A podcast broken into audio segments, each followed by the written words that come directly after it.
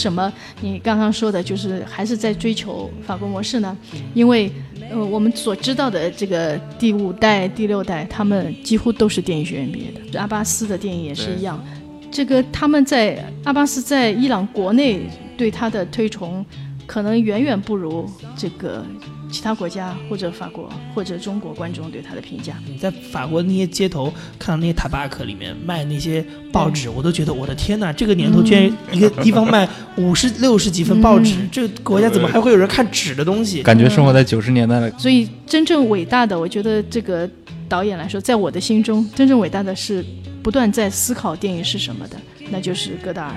嗯，几乎没有另一个导演在一直。站在电影史的角度在拍电影。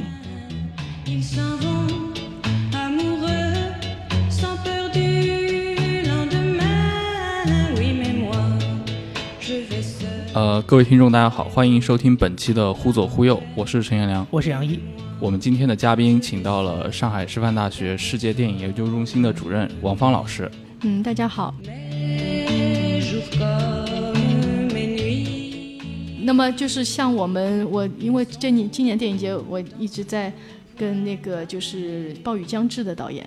因为去暴雪。暴雨将至暴雨将至，Before the Rain，哦暴雨将至导演，这个我们因为这这个关系也蛮好，然后就是一直在聊他的这个项目，所以对他们来说，他们这些肯定是不是大众想或者说这个能够接受的电影。但是，就像今年他放了他的上海电影节放了他的《比基尼穆恩》（Bikini Moon），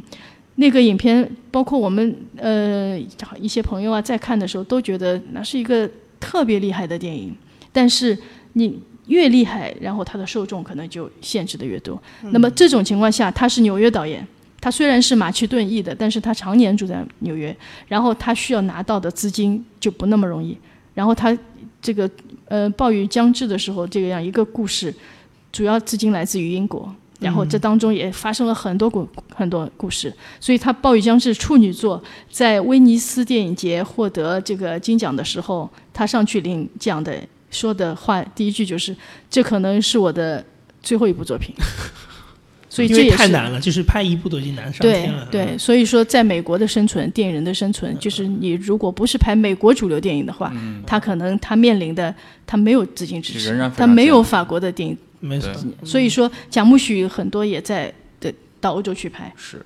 对吧？所以说这些这个，所以法国和美国那些我们呃，至少我我中意的那些电影人们，他们的生存相比之下，美国更难。同时，美国如果得以生存下来的话，那的他的他需要付出的努力很多很多。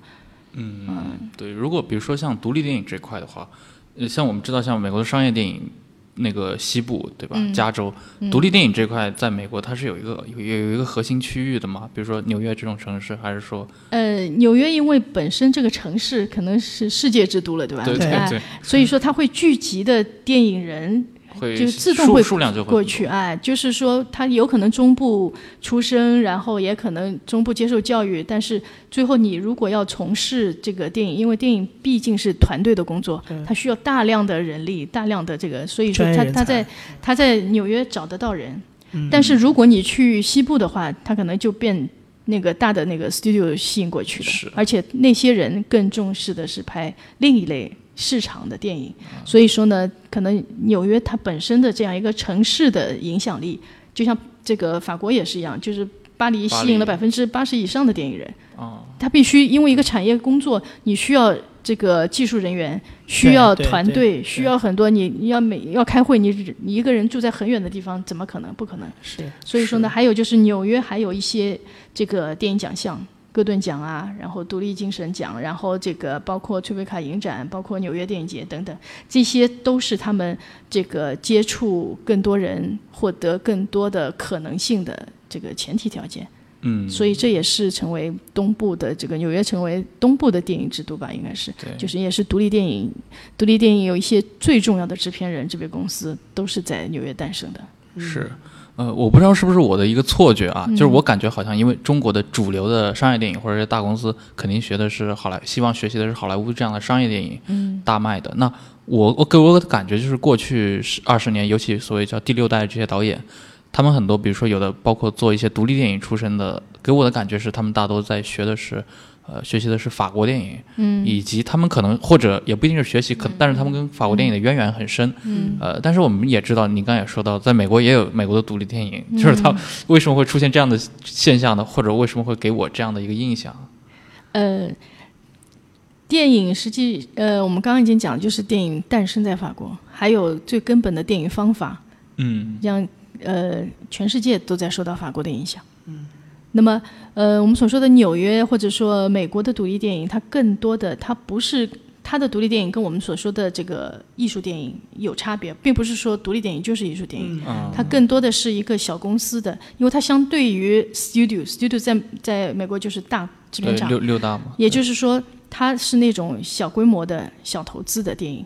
所以我们也可以看到很多美国的独立电影，它很搞笑，也也非常的对啊，它不。是不是那么艺术，但是它没有那种标准化制作，就是像这个大的制片厂，它都有一个标准化的制正是片流所谓就是 B 级片，啊就这种。B 级片是另外一类嗯了，就是说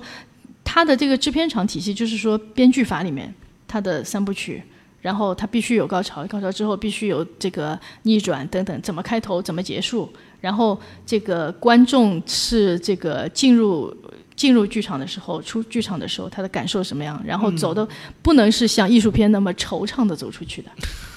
他讲这个编剧法当中都有那种三 S 原则，然后最后肯定是 satisfactory，你必须很满足的，或者某这种满足可能是各种各种方法，比如说我觉得我比剧中人优越，或者说我的某种这个生活中未实现的，在影片中实现了各种，但是你走出去一定是这样获得满足感出去。那么在艺术电影当中。这个我们是另外一种感受，你反而惆怅的，你觉得你获得很多。那么这个我们再回到独立电影，所以美国的这个独立电影，呃，并不是并不等同于艺术电影，那它并不是按照类型来分，它只是按照它区别于大电影厂的制作模式也有很多是从经济学的角度来看的。嗯那么在法国电影来，我们包括就是我们中国来说，为什么你刚刚说的，就是还是在追求法国模式呢？因为呃，我们所知道的这个第五代、第六代，他们几乎都是电影学院毕业的。啊，学院派的这种，还有就是说，现在即便是不是学电影出身在拍电影的，他们都是大学出来的，然后大学当中肯定会看很多电影，然后老师们什么都会推荐的，通常都是新浪潮开始的这种法国电影。法国电影，还有一些欧洲的这个新鲜主义意大利电影，包括一些北欧电影、啊。中国的这种电影人可能都有这种法国情节在，嗯，这会或多或少的让他们对，因为还有就是法国电影它的表达方式，你可以它的多元，它的很多就是独特性，让你找到我就是你自己的表达，嗯，而不是说我一定要把自己扭曲，或者说呃尽可能的靠近某一种模式，它没有模式，所以这也是一种自由。嗯。所以就像法国国旗这个自由、平等、博爱一样的，就是说，我们就我们知道这个杰斯洛斯基的这个遗作就三部曲，它是献给法国的，然后这当中是很有意思的，就是说。我我我也跟我们这个法国朋友说过，就是我们看似这样一个三色旗，自由、平等、博爱，你再仔细想想，这也是跟法语，法语是世界上最严谨的语言，任何这个正规的法律文件都需要签署法语。然后这个自由、平等、博爱，它里面也非常严谨的有一个逻辑存在的。自由是个体的，平等是相互的，博爱是更广泛的，所以它是也有一个递进的。所以这里面就是很好的形容了，我们知道法国人可能很很追求自由，很对他人很宽容，但是他某种逻辑内在的那种严谨性，他也每个人都有标准，但是他的标准可能是这个不是我们所说的那种很僵硬的、很固有的，他在发展。同时他，他的这个这个逻辑是内在存在的，这跟他们的教育很有关系。是，嗯，呃刚我们也提到了，就是国内的这一批导演，包括您说的，就是法国人非常看重的贾樟柯，嗯，呃，但是我知道，像贾樟柯最近几年也遭遇了很多，就是外界给他批评嘛，就认为他的现代电影就跟早年的小五跟站台就确实就不一样了，嗯，现在拍出来的就是《山河故人》这种感觉，已经是有商业片。了，嗯，你怎么看待这个问题？就是说，艺术电影在中国是不是永远只能依靠年轻人呢？嗯，贾樟柯的发展可能也是跟我们中国的电影发展是一脉相承的，因为他最初也是一个刚刚电影学院毕业的这个，然后逐渐在摸索自己的表达，也是从这个小五也是从他的自己家乡开始拍，然后他的家乡一直在他的作品当中有着重要的成分，然后我们也可以看到他对进入自己进入城市的某种这个无法把握和恍惚，所以说呢，就是。呃，当你站在他的一个这个创作者的角度，同时将他置于整个电影中国电影的发展过程当中，他的很多发展是或者新的东西、新的元素啊，什么都是可以理解的。嗯。然后呢，就是呃，包括他的一些最新的一些影片，在在国外的观众看起来，对呃评价非常高，或者说。远远高于我们国内观众对他的这个这个评判。嗯，这也这个这个不是贾樟柯的这个呃原因吧？我相信是很多，就像我们看嗯嗯小金，嗯，看这个呃就是阿巴斯的电影也是一样。这个他们在阿巴斯在伊朗国内对他的推崇，可能远远不如这个。其他国家或者法国或者中国观众对他的评价，所以这个是可能是有这个地域的关系，地域的关系，这也是这不是这不是这个也不是法国，我觉得。可能是就西方或者说这个亚洲以外的国家看看看亚洲电影，它就有不同的视角，这是我们自己身在其中所不能理解的。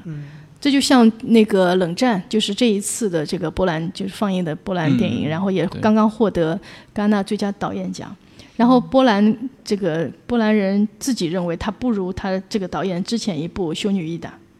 但是我们我我们看的话会觉得这部对就特别好，因为他讲述的是将这个波兰将欧洲置于整个世界史、整个战争史发展，所以我们有理解的基础，同时又有我们所不知道的东西。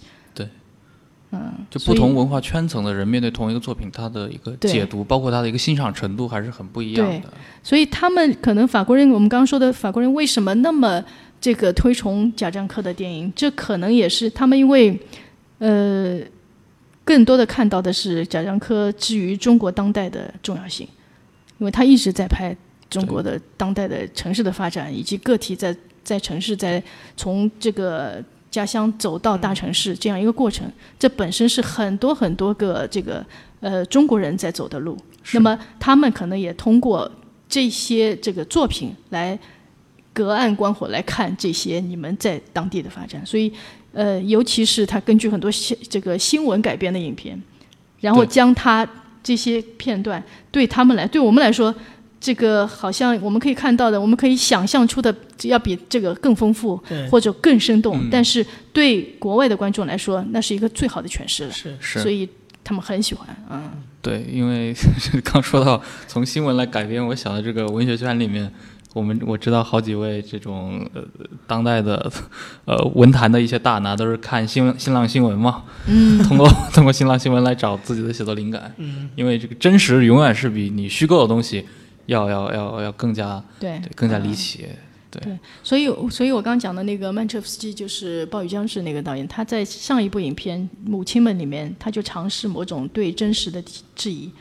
就是它里面是两三个片段，一个是虚构的，然后另两个是纪录片方式，就是纪录片，另外最后一个就是纪录片，然后他想这个质疑对自己提问，自己在寻找答案，同时也。也让观众意识到什么才是真实、更真实的。就纪录片记下的是最真实的吗？还是虚构的可以通过这个虚构的方式表现真实？这听上去都已经是进入了和观众的一个游戏了，这种感觉。对啊，但是很有意思，就是你看了他的影片之后，你才你也会意识到这个是我从来没有想过的。是是，这也是呃，杰斯洛夫斯基最初是拍纪录片的，然后在。在受到某种伦理、某种道德的拷问之后，他转向了故事片。所以这些这个创作人的对题材、对片种的选择或者不选择，所以让就是因为我毕竟还是研究的嘛，所以你肯定会去考虑这些问题。所以对我们来说，可能并不是说他们的什么这个技术的这个层面的这些这个绝妙，或者说他们的叙事的这样一个完美等等。但是对我来说，可能更多的是他们在思想层面上的某种发展，一种脉络，对我来说可能更有意思。哎，我觉得这个话题很有意思，就是您自己怎么看这个事情？因为您自己本身对纪录片也很感兴趣，你觉得纪录片能展示真实吗？或者说它的缺陷是什么？如果说是反映，如果说我们是呃给他就说一个影视作品，我们希望它的定位是以展现时代真实的为标准的话，嗯，你觉得纪录片的缺陷是什么？然后虚构的这些故事片的优势又是什么？呃，纪录片来说呢，就是对我来说，它的魅力在于。它的时间性，嗯，因为这个纪录片爆发的时刻，永远是我们没有预料的时刻，嗯，所以很多纪录片人都觉得，这个就是在眼前出了最大问题的时候，是他们拍纪录片的人感到最兴奋的。对，但是往往他们的道德质疑也开始产生了，也就是它是反伦理的。如果一个房子，如果他拍的主角，他跟着跟着，突然如果他的家着火了，他作为。拍摄者觉得哇，我可以拍到东西。没错，这是经典经典的新闻伦理。所以说呢，就是另外一个就是对真实性来说，嗯，那么，呃，我觉得对真实性来说，永远无论是故事片还是纪录片，真实性是最难捕捉的。对。还有就是说，呃，当你机器架起的时候，你早已真正对真实的东西已经走掉了。是的。对我们之前就在讨论一个事儿，就是。前就是上个月还是嗯。那个中国版的计时二小计时七十二小时，嗯，这次也也是在这个上海，相当于在上海电视节上做了个发布吧，相当于是对，他在腾讯视频上发布出来嘛。我们当时就讨论一个事儿，就是呃，虽然陈小青的团队是严格的按照日版的整个方式嘛，都来把它拍了一遍，拍了一个中国化的，嗯。啊，但是我们顾虑的主要就是两点，一个是。他首先会不会走煽情路线？就是这是这是制作方嘛。第二，我们担心的其实就是，呃，比如说这些观众在被拍的时候会不会可以表演起来？这个我觉得可能就是。跟你刚刚说的一个，就是说它有几个几个层面，一个是就是像计时七十二小时这个形式，它这种呃相当于是街访的，类似于一个固定地点街访的形式，中国的很多的这个一般老百姓，他在面对镜头的时候，他有的时候在你如果第一次短时间跟他接触的时候，他会有一种表演性出来，这就是我们有的时候出去做采街访的时候也会这样，就是他会跟你说一些官样话。呃，或者说他也可也想跟你谈讲点心声，但是毕竟我们不熟，嗯，我是讲了一半，嗯，但是你你知道很多时候就是这样，你讲了一半呢，其实这个事情对于你理解你的处境就已经偏差了，因为我可能看到的是一个现象，但我不知道你为什么会走到这一步，你不把这故事给我讲全了，你这个表现了一半出来了，我只能是误解你。那还有一种的话就是说，嗯，就是。我我我始终觉得，就是在在国内，你如果拍，就是不任何地方拍纪录片都有这个问题，就是很多时候它那个戏剧性的瞬间是一下子的，你可能就是你可能是根本没有开机的时候它就发生了。对对。但是但是问题是那个东西过了之后，你一方面也不能让它重排，但是如果你当时那一个抓那个东西都没有抓到的话。很可能你故事也讲不下去，或者说你整个这个最精彩的部分，你可能觉得最精彩的部分就过去了。嗯，他会有这个问题，就是您您怎么看？就是您觉得，比如说，呃，我们先说那个好了，就是说表演性吧，就是说一般的一般的路人如果接受采访，他有这种表演性怎么办？呃，这种来说，我觉得它本身就是一种真实，嗯，包括它不自然也是一种真实，反映反映了他的状态。对啊。还有一个普遍社会都是有一种表演性在里面。还有就是这里面你可以看出某种民族的东西，就是东方人的害羞，嗯，或者是某一类人的他很喜欢讲滔滔不绝，是。还有南方北方的，这本身就是一种真实的记录。嗯。另外还有一个就是说你刚刚说的，就可能接触没多久，你怎么拍？这个可能是这个纪录片的方法所在，就是说我们所知道的那些职业。这个他是可以长时间的去接触很长时间之后才举起机器，是，所以说这是一个也是他表现时间，他同同时本身也是一个很耗时间的工作，没错。那么还有一个，我我有个朋友就是他也是做纪录片，他就觉得我当我作为导演拍摄对象的时候，他不自然，但是我我需要他真心的回答，对，然后他就找到他的兄弟。说你扛着机器进去，因为他看到你是他的兄弟的话，他就会讲真心话。这其实都是一种技巧，这都是方法，就是每个人找到自己的方法。就像那个让胡是就是法国那个真实电影的鼻祖了，就是说他也找到了自己的方法。然后他同时他有意思的是，他有些情节是扮演的，你明白吗？就是那些事情已经发生了，对，他有可能考虑到我当时第一个是错过了，第二个是我记录的。并不是我想象要的那些画面，所以他请他在非洲请那些非洲这个当地人再去演一遍，他觉得这样才是我要展示的真实的东西。但是这个的话，不就又不真实了吗？所以这个纪录片很有有些流派，所以各种主张都不一样。而且这是个长期被争论的话题嘛，包括我们觉得，比如说电视纪录片里面的顶峰，就 BBC 的那些纪录片里面，就专门有一波人是专门为了就是很很乐乐在其中的去抓。BBC 某某部纪录片里面哪个地方穿帮了？对他用一些素材剪辑剪辑出来一些这样故事。所以说，就是呃，这也是纪录片的魅力，就是大家都在探索一种方法，就是无限接近真实的方法。但是我们都知道，这个你只要举起机器，只要是你举起机器，或者你在最后剪辑，它就是你的视角，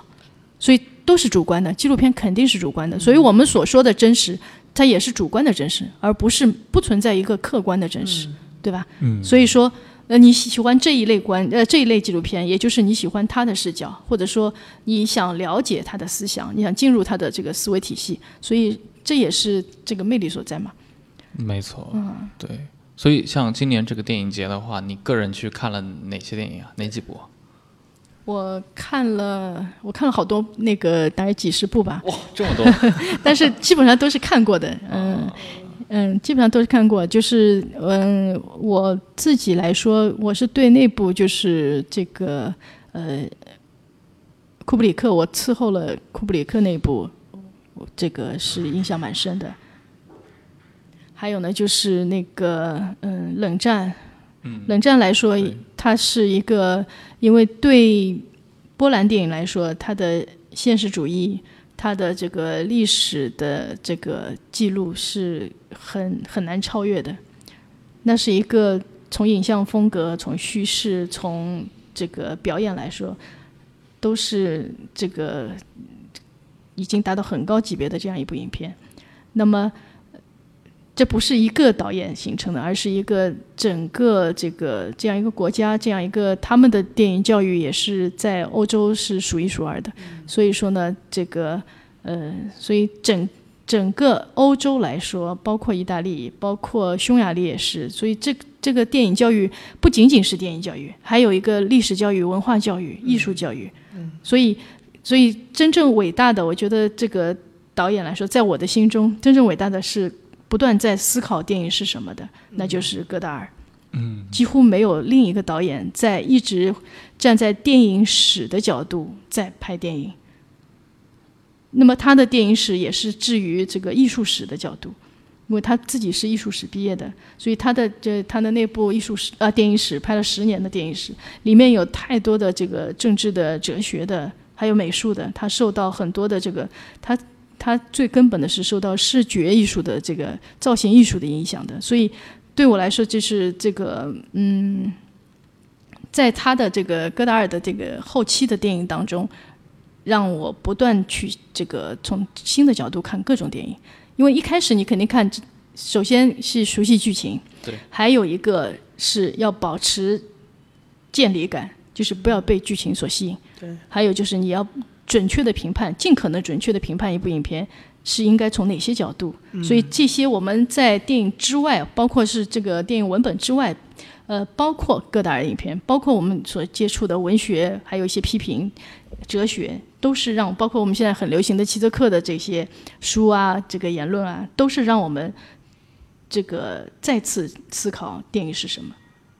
还有就是那些这个已经被埋没的，我们从考古文化考古学的角度来看那些电影遗产，也就是真的在想电影接下去会是怎样的。嗯，对，你刚提到了电影接下去会是怎么样的，那个我们也都知道，现在即使是美国电影也遭遇了像一些新的一些玩家，像那个像比如说他们最典型的被美剧对吧？他们被电视剧有一个这样的，可以算是冲击吧。对，呃，因为我们知道，像美剧，它的自从《黑道家族》以后，它这么十几年，它已经进化出了一套非常高质量的运作方式。包括最近几年 Netflix 又出来了，对吧？他们推过的，尤其是一七年 Netflix 推的这些剧，没有一部后来没有一部被被被中途砍掉的。嗯，已经这体现了他们的一个制作质量以及品控这方面嘛。嗯，那我想知道，就是法国电影啊，或者说一些美国之外的这些电影，他们在面对这样的一些冲击的时候，是一个什么样的状态？呃，法剧实际上在法国也很发达。嗯，那么我们回到美剧，就是美剧现在呃实现的是什么？当年的就是当电视出现的时候，大家担心电影要完了。对对。那么现在我们又看到了，好像就是当网络出现的时候，电视剧、电影这个某产生了某种融合的东西。对。而且大批的这个由于可能资金的原因，大批的这个。主流的电影人都转向了美剧，或者在美剧中频繁出现。是。那么这些这些跟媒体的发展也有关系。那么在法国来说呢，就是呃，他们还始终认为这个大荧幕是不可取代的。这可能你呃，大部分人会认为这终将成为一个落后的东西。但是谁知道呢？我们当初在中国，我们也认为电视出现了，每人一台电脑，电影院还有必要造那么多吗？但是现在你看上去，电影院还是在蓬勃发展。虽然说也也有很多倒闭了，但是还是在这个由于这个引进片，由于国产片的数量增加，所以这些首先我觉得是还不可预言。另外一个是这个美国市场毕竟跟欧洲市场有所不同，而且这个在美国这个电影院当中，大部分还只能看到美国电影。对。所以呢，就是在，但是在法国，在欧洲，尤其是在法国，就是还是包括美国电影，也美国电影，呃，欧洲其他国家电影，亚洲电影，非洲电影，就很非常丰富。正是这些可能是小众的，但是，呃，由于文化传统，由于市民的这种这个文化素养，让他们一直在这个呃，在我们所无法想象的这样一个局面中，一直在发展至今。嗯，我我其实因为我我我去法国的时候，我会有一种很明显的感觉，就我觉得像这种老欧洲国家的，它的这个整个这个人民的这套生活习惯，好像似乎并没有因为就是我们今天看到的互联网冲击的那个东西，因为它是在美国的土壤底下长起来的，所以你会觉得它对于美国的冲击特别大。嗯，但是我觉得全球化并没有到那个程度，就是说那些老欧洲国家，它的生活状态。并不是说因为你大西洋另外一边长出了一个东西，好像我就因此而改变。你在法国那些街头看到那些塔巴克里面卖那些报纸，我都觉得我的天哪！这个年头居然一个地方卖五十六十几份报纸，这个国家怎么还会有人看纸的东西？感觉生活在九十年代了。但是它就是啊，就是没有变化，人家就是买买买包烟，拿一个那个喝一杯小咖啡，然后在那边聊天看报纸，就是这种生活就是这是一种传统。还有就是说从这个呃。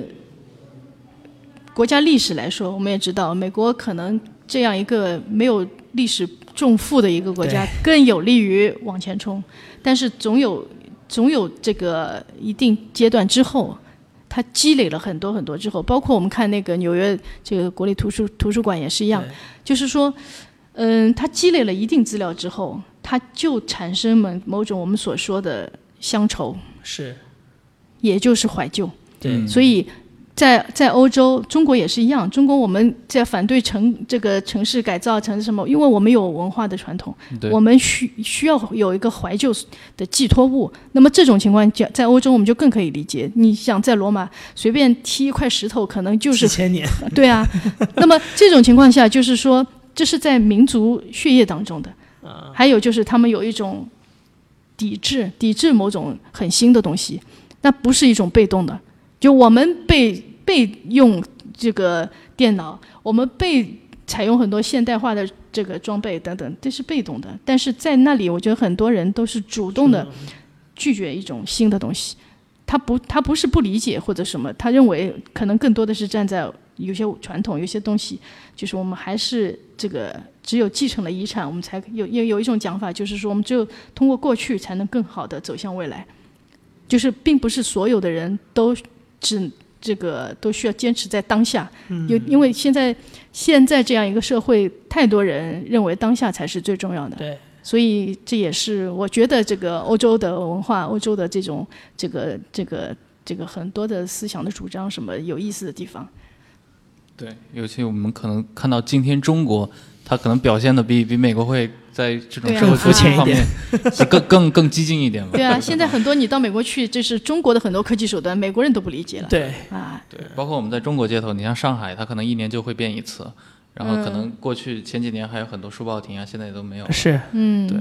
呃，您个人是二零一四年的时候，当时是被授予了那个呃法兰西艺术艺术与文化勋章。对对对，当时是一个，这是一个什么？当时是能回回忆一下当时的一个情况吗？那个嗯，可能更多的是在对我们这里就是传播这个法国文化、法国电影的这种这个肯定吧。然后也是嗯。对，嗯，当时是法国领事馆是在主要这个在申报这个，我也不知道，然后事后才知道，他们一直在这个帮我在申报这样一个荣誉。那么，但是对我来说，对我个人来说，虽然这个可能是之前和之后，但是我嗯自己的对宣传法国电影或者说研究法国电影，对我来说还是跟。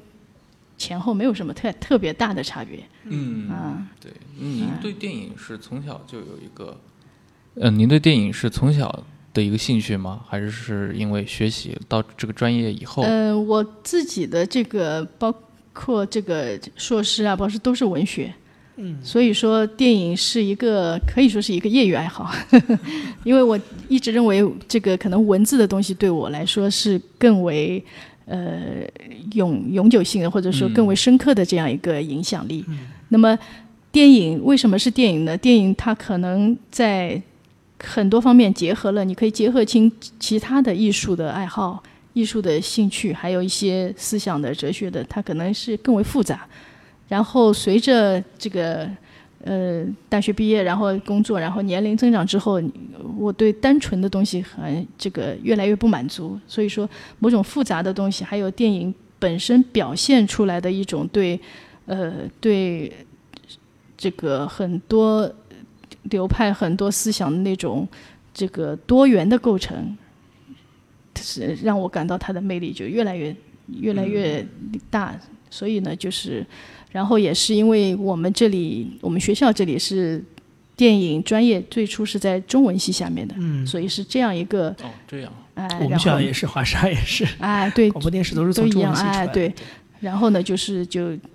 开始从事电影的研究，嗯，啊，因为很多，因为电影肯定离不开文学跟文文学的关联，对吧？所以说就是这样产生。但是你越进入电影领域之后，你才知道。它跟文学完全不一样，对，对吧？然后它更多的就像希区柯克讲的，电影就是光和影。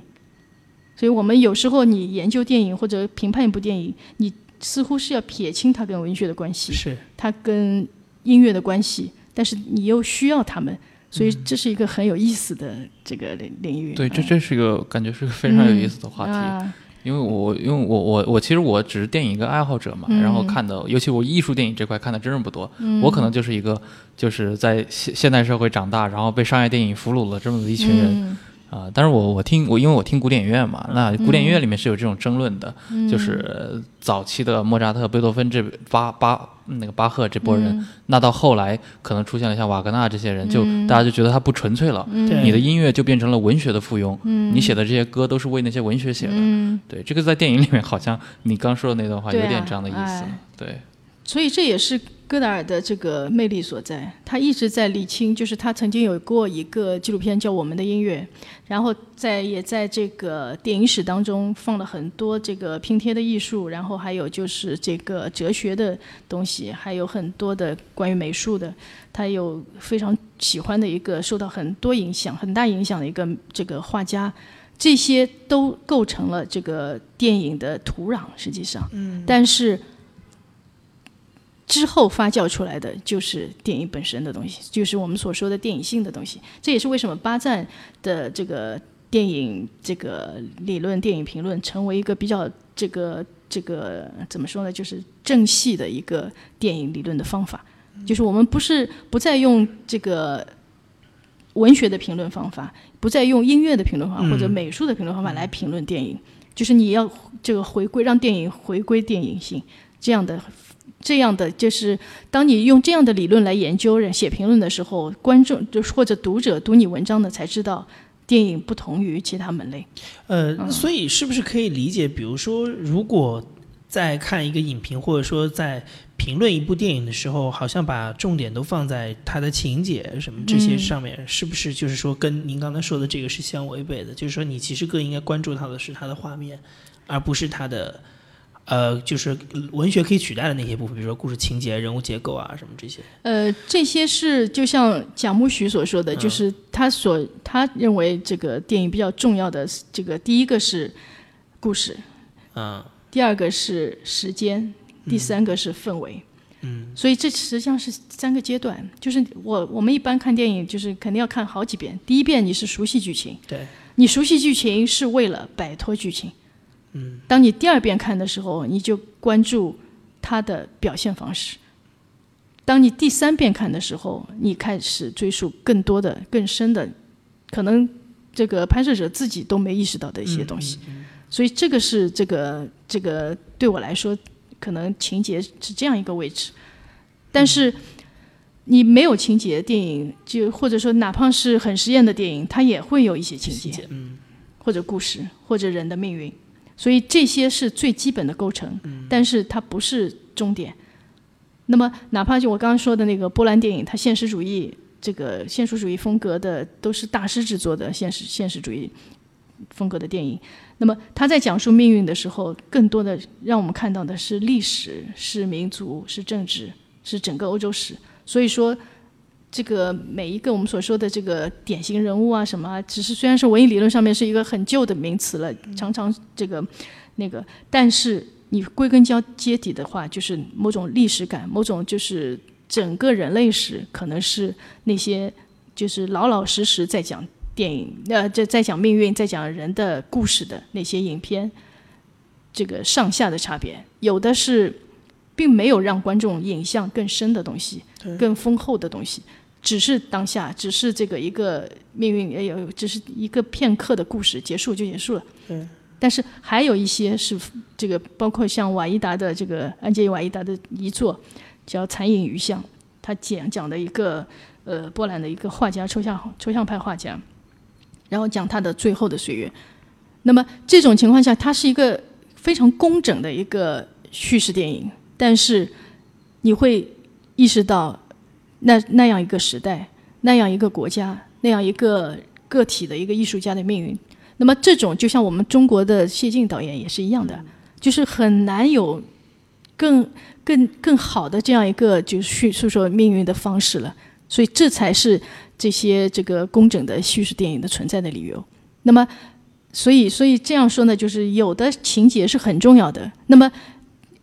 那些情节不是天生存在，都是编剧、导演商量出来怎么安排的。对，所以说有，当你熟悉情节，情节对观众来说打动他的同时，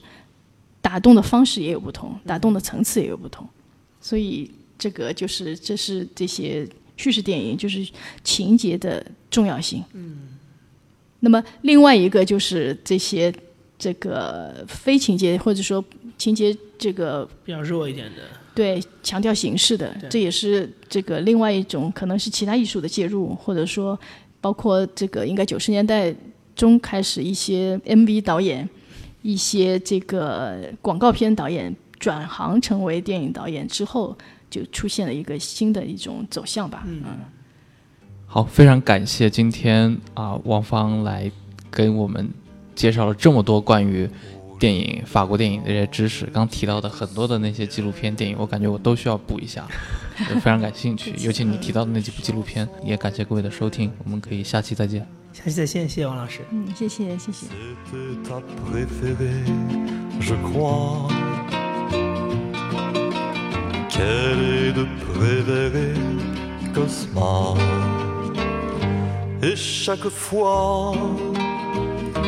Les feuilles mortes te rappelle à mon souvenir, jour après jour, les amours mortes n'en finissent pas de mourir. Avec d'autres, bien sûr, je m'abandonne. Chanson est monotone. Et peu à peu je m'indiffère. À cela, il n'est rien à faire. Car chaque fois, les feuilles mortes te rappellent à mon souvenir, après jour, les amours mortes n'en finissent pas de mourir.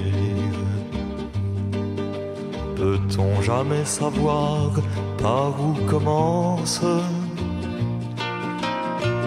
et quand finit l'indifférence, passe l'automne, vienne et que la chanson de Prévert, cette chanson, les feuilles mortes, s'effacent de mon souvenir. Et ce jour-là, mes amours mortes en auront fini de mourir. Et ce jour-là, mes amours mortes en auront fini de